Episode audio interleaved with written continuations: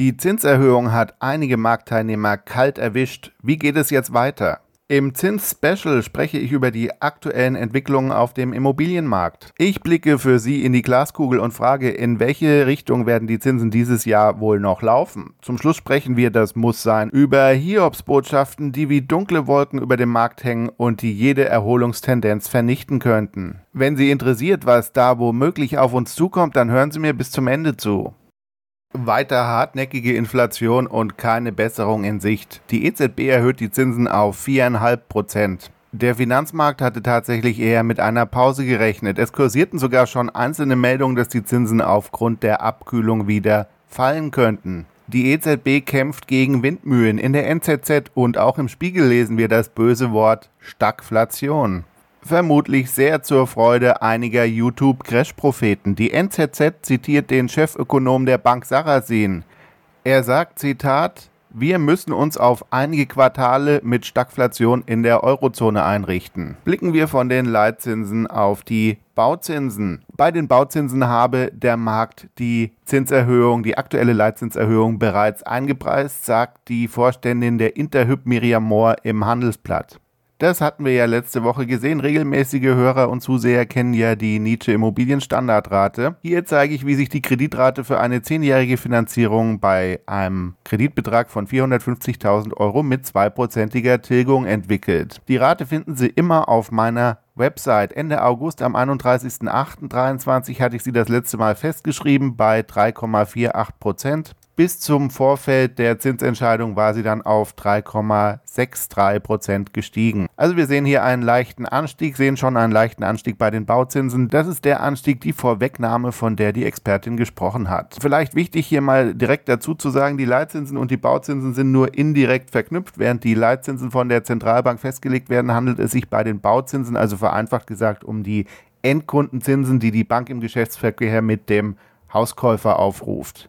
In Zahlen bedeutet das, der Kreditnehmer, der die 450.000 Euro für 10 Jahre aufnehmen möchte, hätte, hätte Ende September noch 2.055 Euro Monatsrate bezahlt. Vor dem Zinsentscheid wäre die Rate dann um 56 Euro im Monat auf 2.111 Euro gestiegen. Also Sie sehen, wir sehen hier also die Differenz. Das wäre praktisch ja im Monat dann einmal für den Kreditnehmer einmal günstig essen gehen mit zwei Personen, vielleicht ohne Getränke. Im institutionellen Sektor und bei Investoren macht das schon einiges aus, zugegebenermaßen. Ich konnte die langen Gesichter einiger meiner Investoren fast schon durchs Telefon sehen am Nachmittag nach der Verkündung. Der Zinsentscheid hatte schon den ein oder anderen kalt erwischt. Diese 25 Basispunkte, die wir hier gesehen haben, die hatten einige Marktteilnehmer eher für für Ende des Jahres erwartet. Der Markt war schon dann doch in großen Teilen davon ausgegangen, dass die EZB in der Sitzung diese Woche die Zinsen nicht erhöht. Im Immobilienmarkt stellt sich jetzt natürlich die kritische Frage, war es denn das jetzt? Stichwort Stagflation. Und für viele müsste man da auch das Wort endlich in Klammern setzen. War es denn das jetzt endlich?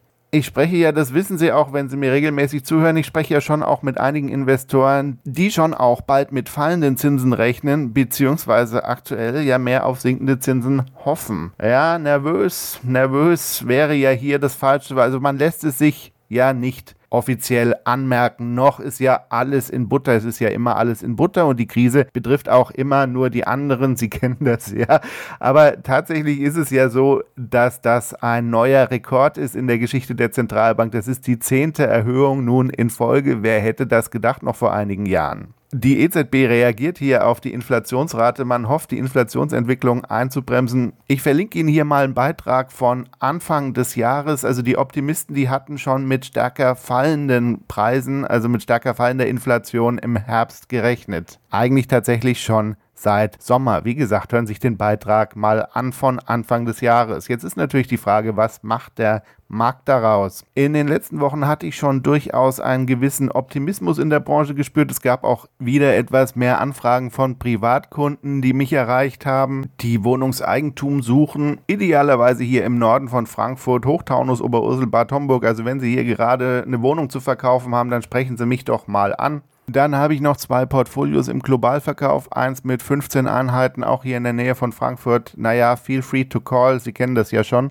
Wie geht es also weiter im Markt? Noch gibt man sich entspannt. Letztlich mit der Erhöhung diese Woche hatte man ja trotzdem nicht gerechnet. Nicht so richtig zumindest. Es ist jetzt halt die Frage, ob die, was ja eigentlich prognostiziert war, ob die Käufer jetzt zum Jahresende zurückkommen oder ob die weiterhin die Füße stillhalten. Da ist es auch auf, von institutioneller Seite, da ist ja zwischen dem 4. und dem 6. Oktober die Expo Real in München. Hier kommen ja immer die Big Shots zusammen und die, die das gerne wären. Da tauscht man sich dann aus und bildet sich eine Meinung, da ja, mal sehen, wie dann da die Stimmung ist. Lassen sich mal hören, wenn Sie auch in München zugegen sind und Gesprächsbedarf haben. So wie sich zumindest darstellt, wird eine weitere Zinserhöhung dieses Jahr wohl gerade nicht erwartet. Das bleibt natürlich spannend, ob sich die EZB auf Kurs sieht, ob die Inflation sich nicht erneut in Anführungszeichen hartnäckiger herausstellt. Der Chef des Kreditvermittlers Dr. Klein schreibt in einer Pressemeldung, ja, ein Korridor zwischen 3,5 und 4,5 Prozent für die zehnjährige Anleihe entwickle sich gerade zum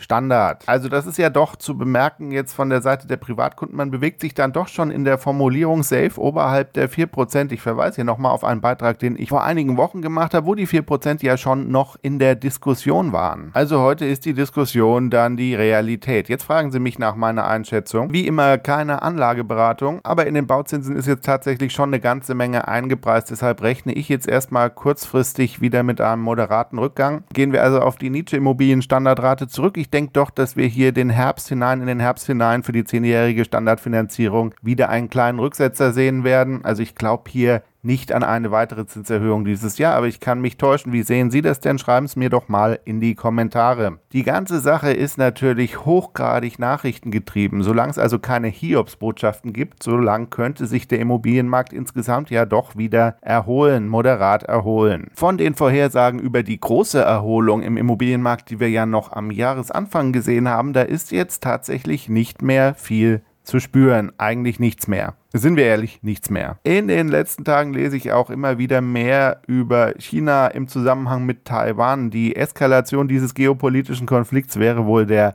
GAU der Bad News am Markt. Aber auch andere negative Entwicklungen sind ja mitnichten gestoppt. Stichwort Stagflation. Im letzten Marktbericht hatten wir ja über die Wirtschaftskrise in China debattiert und die Auswirkungen auf Deutschland. Über die Inflation haben wir ja heute gesprochen und was passiert eigentlich gerade wieder mit Corona? Damit die Nachfrage am Immobilienmarkt aber wieder signifikant steigt, bräuchten wir positive Signale aus der Wirtschaft und wieder mehr Vertrauen in der Bevölkerung beim Endkunden. Die immer weiter steigenden Zinsen erhöhen aber das Risiko für weitere Schocks aus dem Finanzsektor. Wie stabil sind denn jetzt die Banken?